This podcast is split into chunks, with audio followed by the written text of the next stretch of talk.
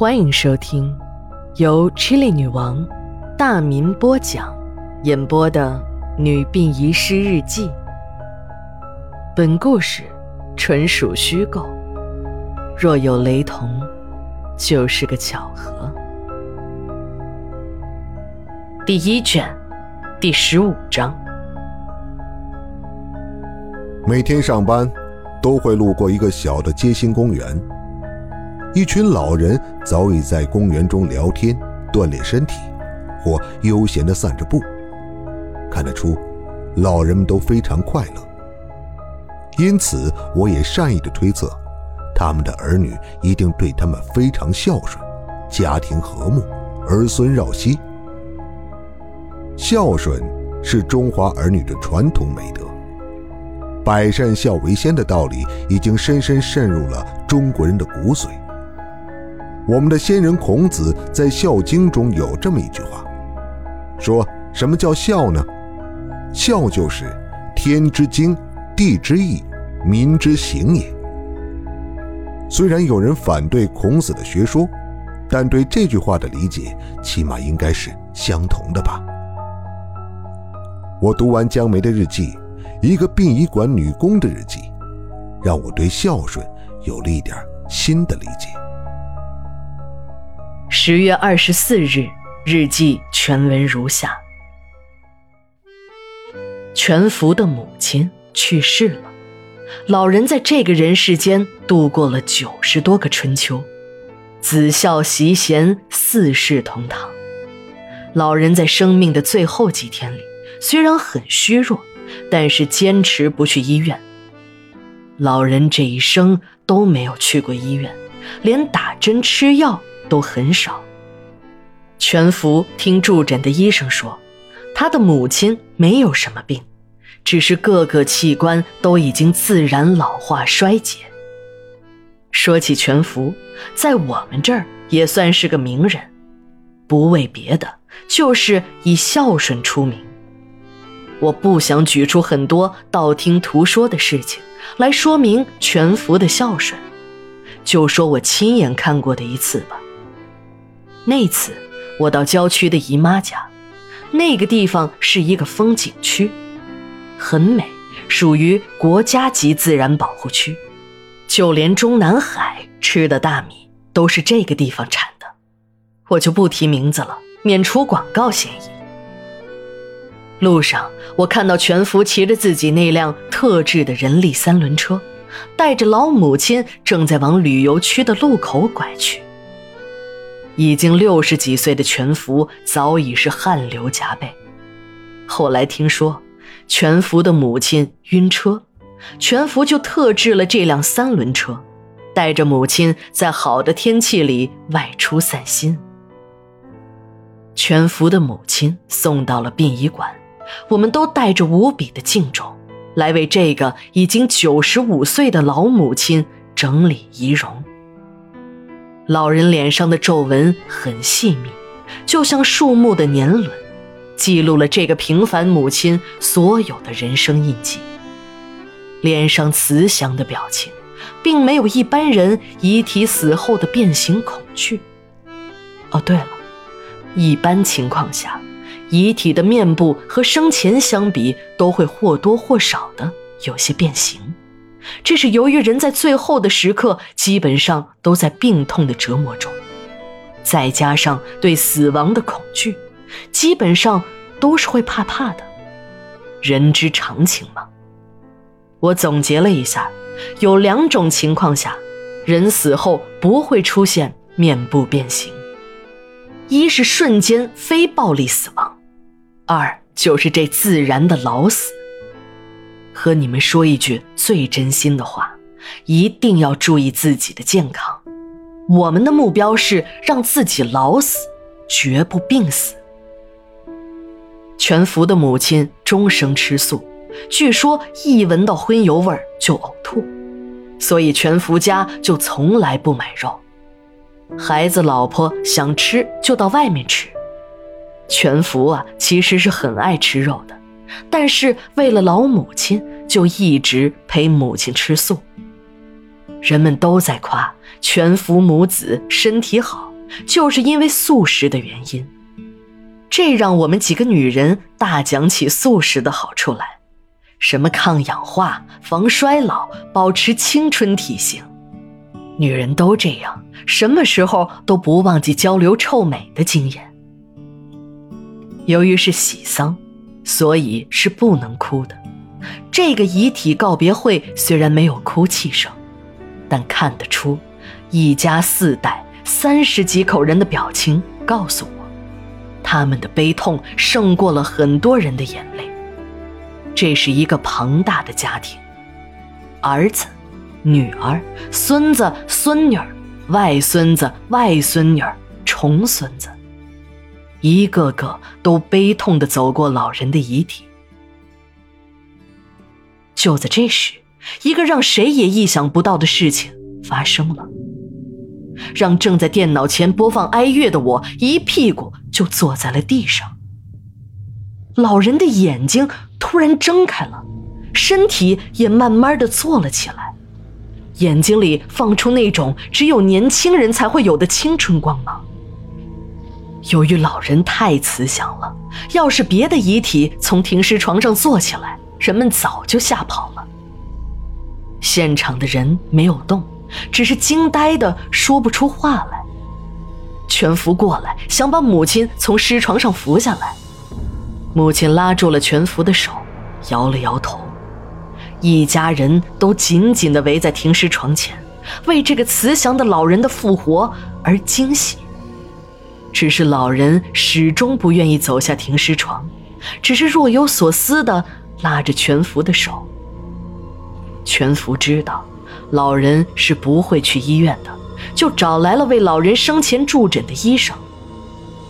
医生很快到了，一番简单的检查后，医生脸色铁青，任凭全福怎么问，一句话也不说的就跑出了殡仪馆的大门，钻进了一辆出租车。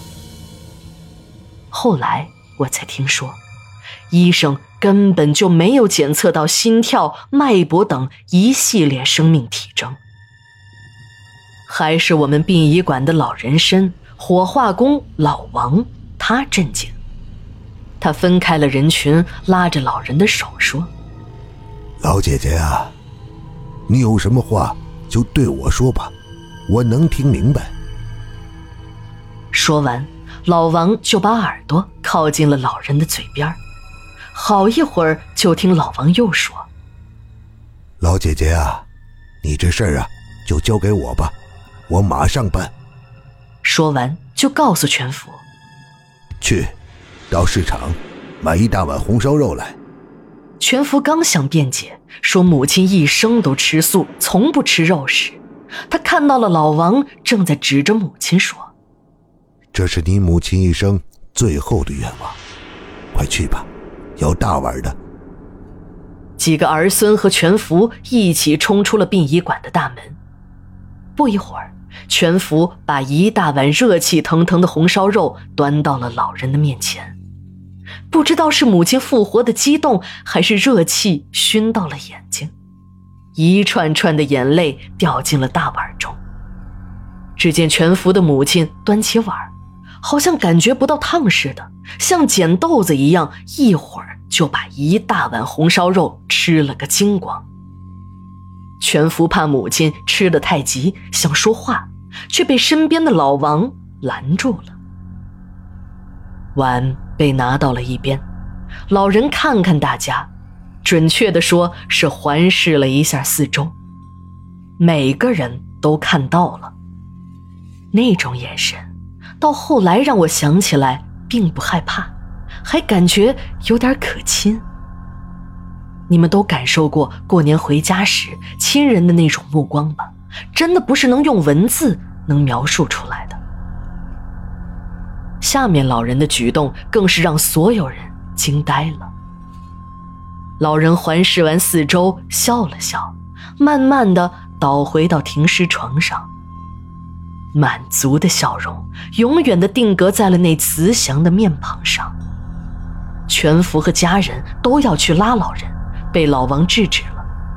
老王说：“老人已经随了心愿，走了。”不信你们打电话让幺二零来确认吧。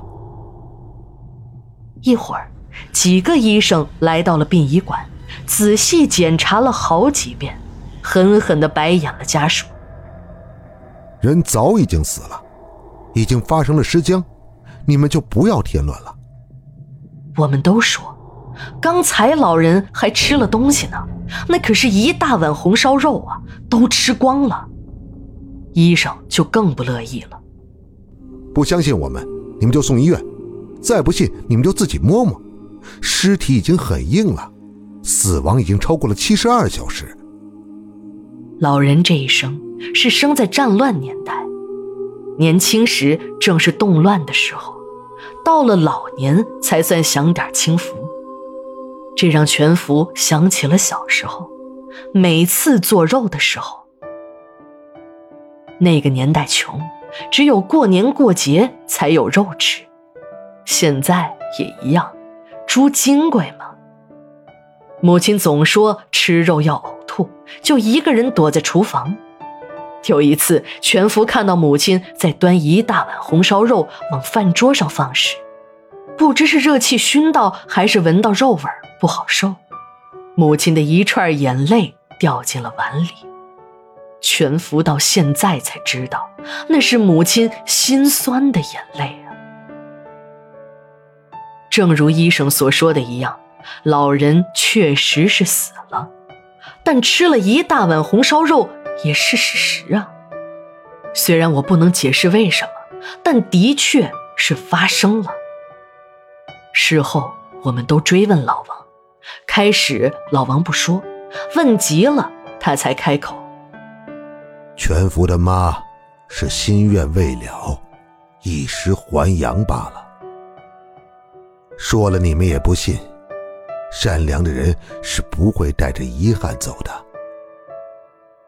要是以前，我一定认为老王又迷信了，但这次我信了。听故事的你，信吗？当全福还是小孩子的时候。母亲的眼泪落在肉碗里，全福的娘只想吃掉儿子的眼泪，让儿子安心，不再亏欠。是啊，现在的社会什么都可以用金钱来衡量，母亲的眼泪也可以吗？也许大家的工作都很忙，还是给父母打个电话，报个平安吧。老人的遗体在殡仪馆里又放了两天，家属们就陪了两天，确认母亲真的已经去了，全福这才同意把母亲的遗体。那是一个风和日丽的上午，老人的遗体马上就要火化了，已经推进了火化车间。我为老人整理了最后的遗容，小声的对每一位家属说。都来和老人握下手吧，那样老人会走得很安心的。儿孙们一个个都握着老人的手，从老人身边走过。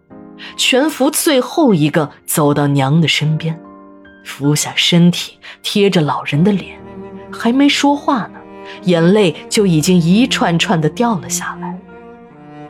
娘，别害怕，安心的去吧。